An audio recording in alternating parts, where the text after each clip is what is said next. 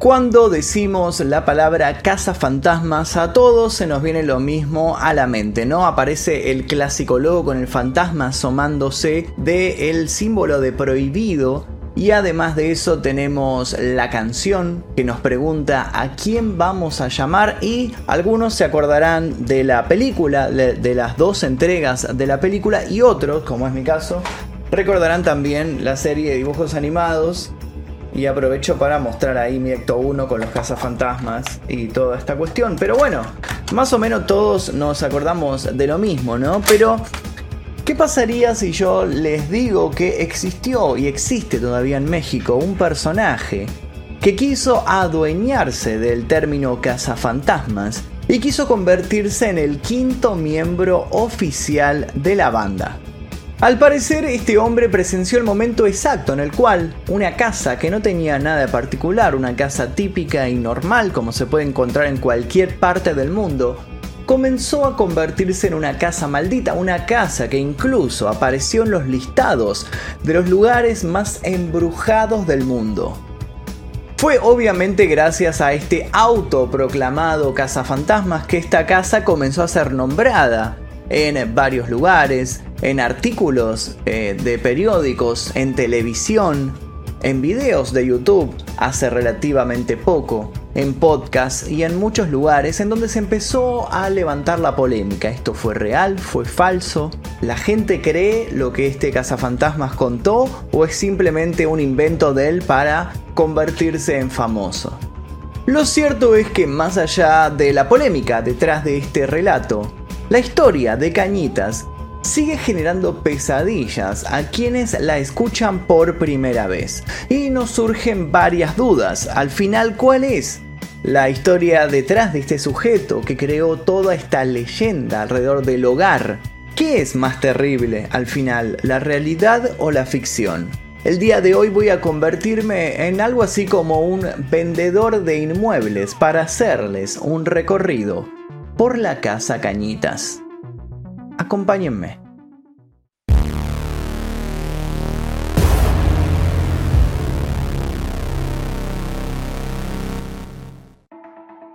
La Casa Cañitas está ubicada en el número 51 de la calle Cañitas de la colonia Popotla, en la alcaldía Miguel Hidalgo. La residencia cuenta con fachada y portón negro.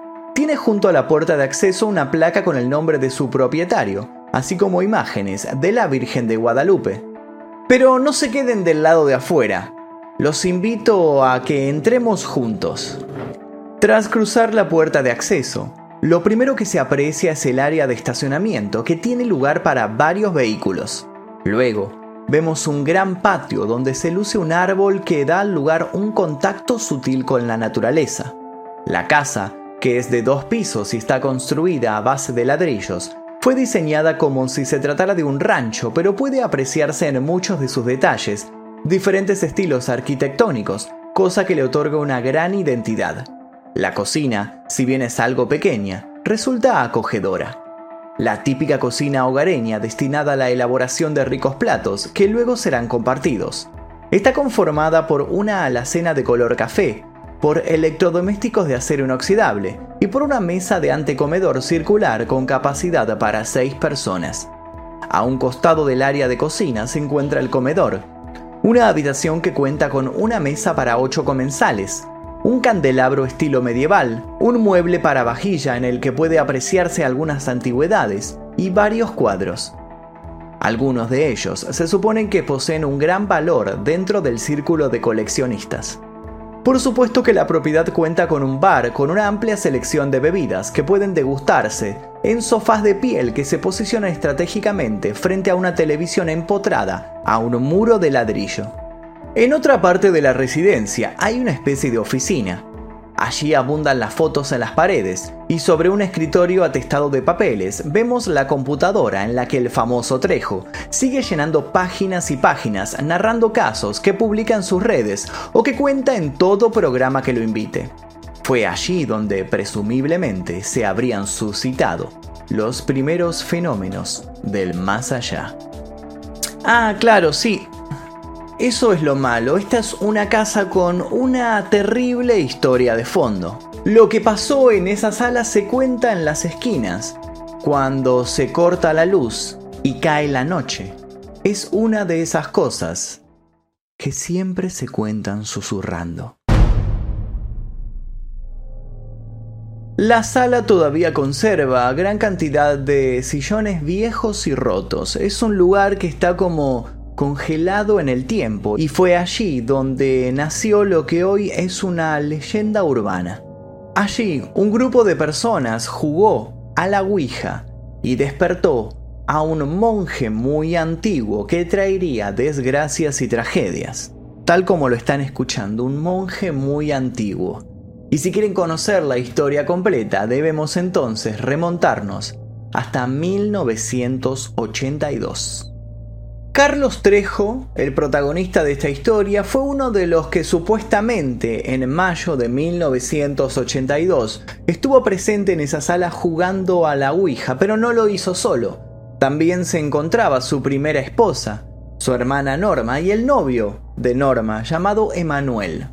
Al parecer ellos se habían puesto de acuerdo en reunirse en esa sala, en utilizar una tabla Ouija así como esta, bastante similar a esta, y contactar a un exnovio de Norma que había fallecido en un accidente de auto. Al parecer lo que querían era que ella pudiera despedirse de este exnovio, así poder continuar con su vida, pero las cosas se salieron de control y al poco tiempo de haber comenzado la sesión comenzaron a, deletrearse en la tabla Ouija mensajes obscenos.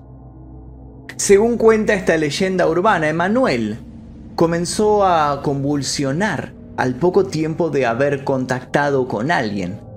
Luego perdió el conocimiento y cuando volvió en sí empezó a hablar con una voz que no era la suya.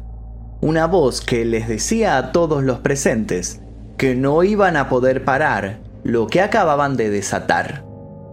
Los amigos del poseso entonces desesperados, no sabiendo qué hacer, notando que su amigo tenía algo dentro, algo del más allá, lo único que atinaron a hacer fue rociarlo con agua bendita para ver si eso expulsaba al demonio, supuestamente, al alma que se le había metido dentro, pero esto solamente empeoró la situación. Emanuel siguió compulsionando, comenzó a moverse de manera más frenética, sus ojos se le pusieron en blanco y empezó a gritar a decir que pararan de tirarle con este líquido bendito.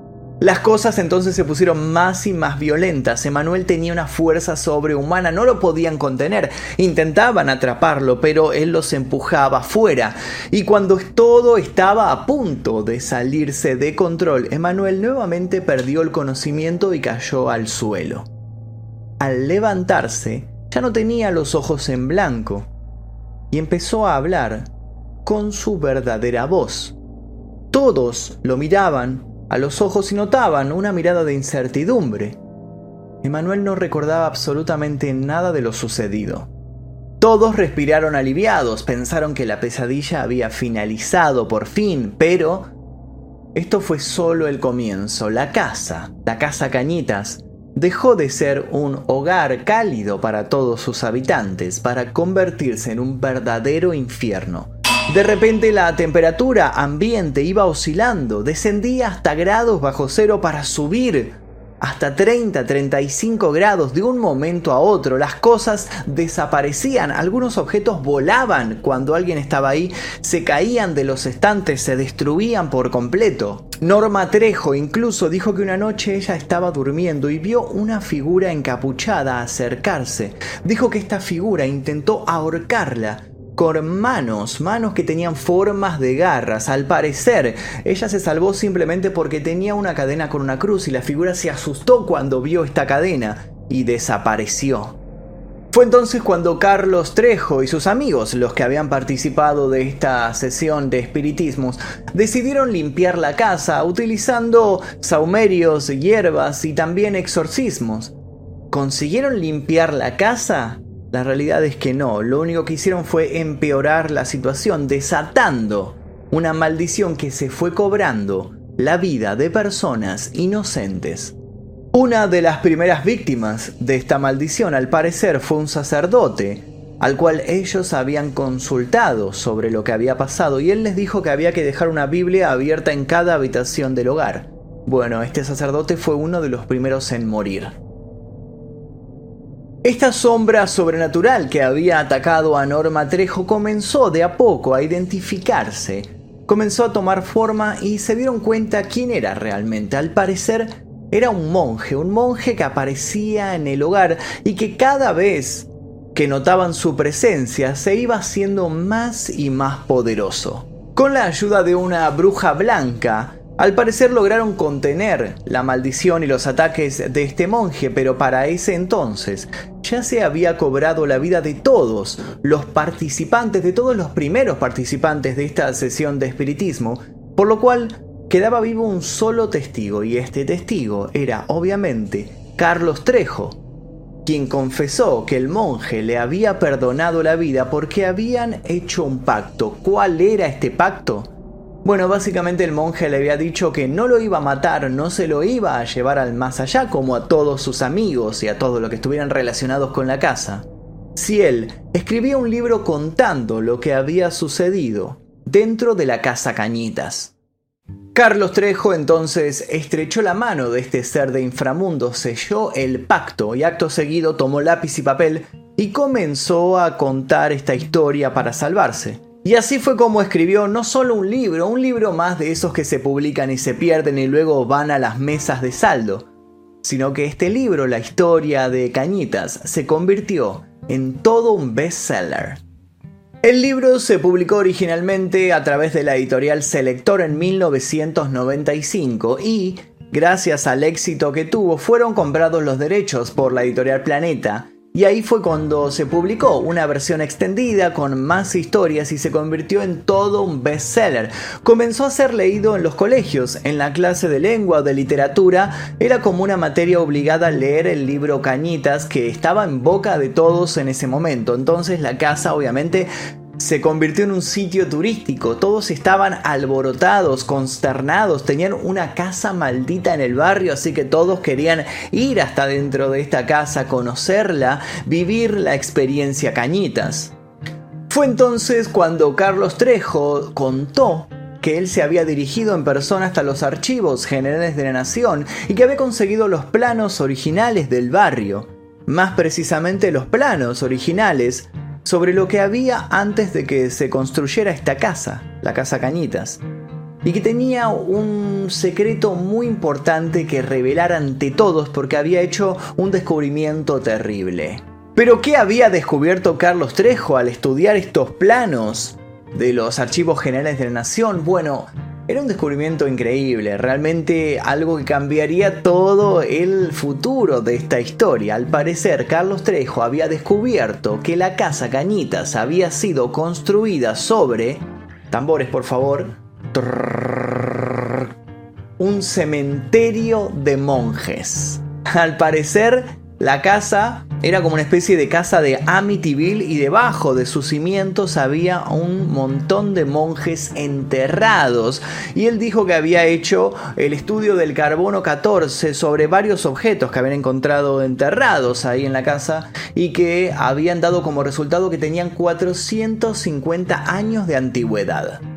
Obviamente que esto revolucionó todo aún mucho más. La gente rodeaba la casa expectante, esperando ver a la medianoche o a las 3 a.m. algún espíritu de los monjes dando vuelta por ahí. Incluso algunos golpeaban la puerta, las ventanas, querían entrar. Hubo casos de gente que se metió a través de alguna abertura para adentrarse en el hogar para ver si podían captar sus propias pruebas de los monjes. Bueno, la cuestión es que el libro obviamente siguió siendo vendido, se vendían más y más copias, se reeditaba una y otra vez. En el año 2007 se filmó una película basada en toda esta historia del libro y a la película no le fue nada mal en taquilla, de hecho en el año 2008 fue nominada a los premios Ariel a mejores efectos especiales. Pero obviamente no solo la casa se convertía en toda una celebridad, sino que junto a ella Carlos Trejo comenzaba a aparecer cada vez más en los periódicos, en las revistas, en los programas de radio y obviamente también en los programas de televisión, donde comenzó a contar historias bastante extrañas, historias como que había podido cruzar sin ningún problema el triángulo de las Bermudas. Y también dijo que tenía tantos conocimientos sobre lo paranormal que los guionistas de la serie Expedientes X lo llamaban para consultarle sobre los futuros guiones de la serie. Y así fue como Carlos Trejo se convirtió en una especie de agente Fox Mulder mexicano con camisas a cuadros, con jeans gastados, con un sombrero de vaquero y con lentes de sol. Comentaba entre todas sus anécdotas que la mismísima Yoko Ono lo había consultado para realizar una sesión de espiritismo con el espíritu de John Lennon para poder ella despedirse y se adjudicaba la resolución de 17.000 casos paranormales. Lo cierto es que su página web, cazafantasmas.com, fue una de las páginas más visitadas en México. Carlos Trejo nunca dejó de estar presente, siempre trayendo alguna nota de impacto. Y lo cierto es que al día de hoy sigue estando presente, pero por otra cosa. Si uno se molesta en googlear el nombre de Carlos Trejo actualmente no va a encontrar notas sobre historias de terror y demás cuestiones, sino que va a encontrar notas sobre su pelea con el actor de televisión y también presentador Alfredo Adame. Lo cierto es que ambos personajes han estado entrelazados en una disputa desde hace 17 años y esta disputa escaló tanto que en 2019 prometieron dar una pelea en un ring para poder así resolver de una vez por todas esta pelea. ¡Ay, Dios!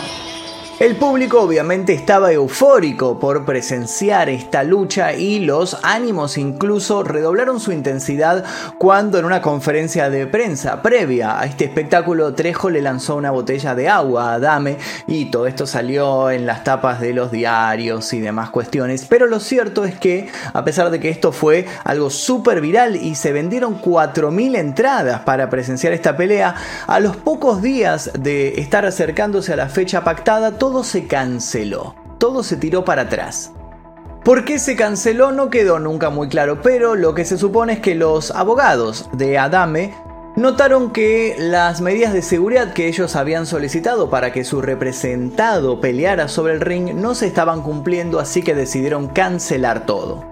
El furor por el enfrentamiento se aplacó hasta principios de este año, de 2022, cuando Carlos Trejo apareció nuevamente en televisión hablando mal de Adame y diciéndole que le iba a pagar 250 mil pesos mexicanos si se prestaba a de una vez por todas cerrar y poder realizar esta pelea en el ring. Con el ánimo renovado, Alfredo Adame apareció en un programa de televisión dando el sí comprometiéndose a pelear contra Carlos Trejo y hoy en día se están levantando apuestas a favor de uno o de otro, pero la pregunta que queda flotando en el ambiente es ¿por qué se están peleando? ¿Tiene algo que ver con lo paranormal esta pelea? La respuesta es sí. Pero ¿qué fue lo que sucedió entre ambos? Al comienzo de la historia, Alfredo Adame y Carlos Trejo eran grandes amigos. De hecho, Adame asegura que él creó la fama de Trejo, invitándolo más de ocho veces a su programa a hablar y a presentar el libro Cañitas y a contar esta historia que cada vez que se presentaba en televisión subía el rating, por lo cual era como una relación bastante recíproca. Pero todo esto empezó a, a quebrarse, a quebrantarse esta amistad cuando en 2005 Carlos Trejo quedó afuera del programa de Adame teniendo incluso una mesa redonda en donde hablaba generalmente de fantasmas, de duendes, de apariciones, pero cuando hubo una renovación del programa lo echaron. Y, según Adame, allí fue cuando Trejo se enojó por dejarlo afuera, obviamente, del nuevo programa, y ahí fue cuando empezó a retarlo a esta pelea. Pero Carlos Trejo tiene otra versión del asunto. Según él, todo empezó por un exorcismo, pero no cualquier exorcismo sino que estoy hablando de el primer exorcismo realizado en vivo en televisión. Todo comenzó cuando en 2005 Carlos Trejo estaba dispuesto a demostrarle a Adame que se había equivocado al dejarlo fuera de su programa. Así que fue hasta otra cadena, hasta Televisa, y prometió que iba a hacer algo único en la historia de la televisión mundial. Iba a televisar el primer exorcismo en vivo y que él mismo se iba a encargar de sacar los demonios que se encontraban dentro de una chica. Esta chica se llamaba Michelle Vázquez. Michelle presentaba varios periodos de ausencia seguidos de raptos en los cuales se ponía furiosa y destrozaba todo y gritaba. Entonces obviamente Carlos Trejo no dudó en diagnosticar que ella estaba poseída por demonios y que él mismo se ofrecía a curarla. Básicamente grabó la, posesión grabó varios momentos en los cuales Michelle actuaba de esta manera, ponía los ojos en blanco, gritaba con una voz gutural, mostró estos tapes en televisión y dijo yo voy a curar a esta chica. Cuando los televisores de todas las personas que estaban sintonizando este exorcismo se llenaron con los gritos de Michelle y con los rezos de Carlos Trejo expulsando al demonio, todos se quedaron boquiabiertos. Por lo menos hasta que se supo la verdad. Primero se supo que Michelle tenía periodos y estaba diagnosticada con depresión y con bipolaridad, lo que le causaba estas reacciones. De repente estaba tranquila y de repente comenzaba a gritar, como si estuviera posesa, pero todo se debía a este problema que ella padecía. Y este comportamiento errático al parecer había sido utilizado vilmente por Carlos Trejo para vender esta historia falsa del exorcismo. Y como si todo esto fuera poco, Michelle era menor de edad al momento de ser grabada y al momento de ser televisado este exorcismo, lo que generó muchísimos debates y manchó aún más la imagen de Carlos Trejo que estaba para ese momento bastante vapuleada.